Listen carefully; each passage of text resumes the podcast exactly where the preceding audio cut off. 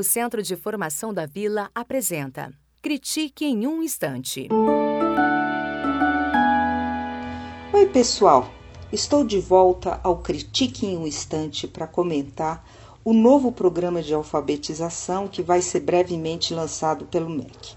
Eu sou Silvia Gasparian Colela, pesquisadora da Faculdade de Educação da USP. De uma forma geral, é bom saber que o governo está preocupado com a alfabetização no país. Mas o problema é que o plano está carregado de pontos discutíveis. Como, por exemplo, tratar a questão do analfabetismo como uma questão eminentemente escolar, quando a gente sabe que esse problema está ligado com as desigualdades sociais. Outra, outro problema é a valorização do professor pela premiação ah, professor não precisa de prêmio. Professor precisa de boa formação, precisa de um bom salário e precisa de boas condições de trabalho. Isso que é valorização de professor. O que adianta premiar meia dúzia quando muitos não conseguem cumprir as suas os seus objetivos e as suas metas. Mas o que mais me preocupa nesse programa de alfabetização é a proposta de avaliação nacional de fluência que significa isso? Medir a rapidez de leitura das crianças do segundo ano do ensino fundamental, crianças de oito anos, como se o número de palavras que um aluno é capaz de ler por minuto fosse indicador de sucesso na alfabetização. Como se a leitura feita mais rapidamente fosse um indicador de maior compreensão do texto. Ora, e não é? Claro que não.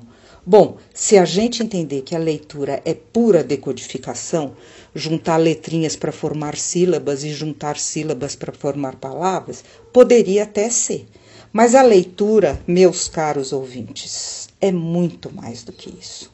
A leitura, a boa leitura, depende de um processo cognitivo de elaboração mental. Isso quer dizer que enquanto a gente está lendo, a gente vai pensando sobre o tema, a gente vai construindo sentidos. É como se a gente estivesse conversando com o autor, buscando entender a sua mensagem, mas também reagindo a ela e para além dela. Isso quer dizer que o bom leitor pensa enquanto lê, ele antecipa informações, ele confere as informações, inclusive indo e voltando no texto, ele faz perguntas ao texto, ele relaciona as informações internas que ele vai obtendo do texto, ele relaciona as informações do texto com outras coisas que ele sabe, que ele conhece, que ele já ouviu. Ele assume posições, por exemplo, ele concorda, ele discorda, ele duvida. E mais, ele organiza internamente as informações do texto. Todas essas são operações inteligentes, indissociáveis do processo de leitura. Além disso, vale dizer que os leitores reagem ao texto como um todo, e particularmente as crianças. O que significa isso? Reagir ao texto é uh, entrar dentro do texto e ter uma certa, uh, um certo comportamento com base no que você está lendo. Se uma criança está lendo um texto de terror, de suspense, é claro que ela vai hesitar, ela pode gaguejar, justamente em função do envolvimento com esse texto. Bom, finalmente, vale pensar na situação desse teste.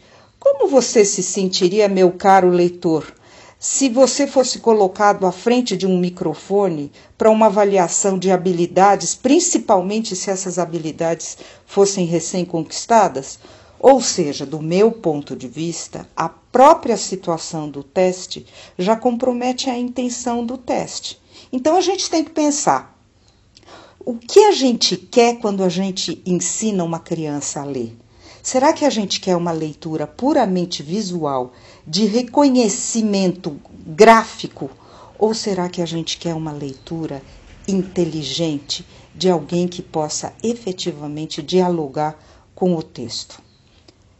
Se você quiser conhecer melhor o meu trabalho, acesse a minha página pessoal, Silvia Colelo, tudo junto, Colelo com dois L's no lo.com.br. Obrigado e até mais. O Centro de Formação da Vila apresentou Critique em um Instante.